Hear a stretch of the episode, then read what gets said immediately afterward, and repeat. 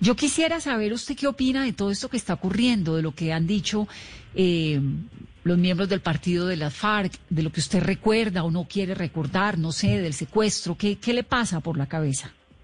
Bueno, no, sin duda la noticia que nos convoca hoy es el comunicado de las FARC de ayer. Yo le confieso que lo leí esta mañana y me pare... no lo esperaba realmente y me pareció un paso muy importante.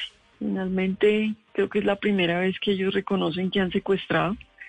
Históricamente se hablaban era de retenciones ilegales, pero no del término del secuestro, de manera que me parece que es como un paso adelante en el reconocimiento de una situación pues que fue muy muy grave, ¿no?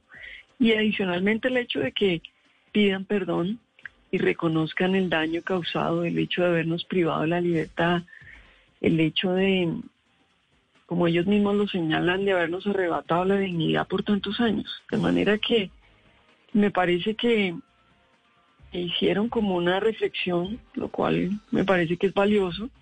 Se habían demorado y, reconozco que les ha costado, pero, pero me parece que el, que el paso es importante porque ya como que el proceso de paz, o por lo menos la situación en la JEP era como que estaba haciendo aguas. Entonces, de alguna manera esto le vuelve a dar como un impulso y demuestra que, que tienen algún tipo de compromiso con, con el proceso, ¿no? Sí.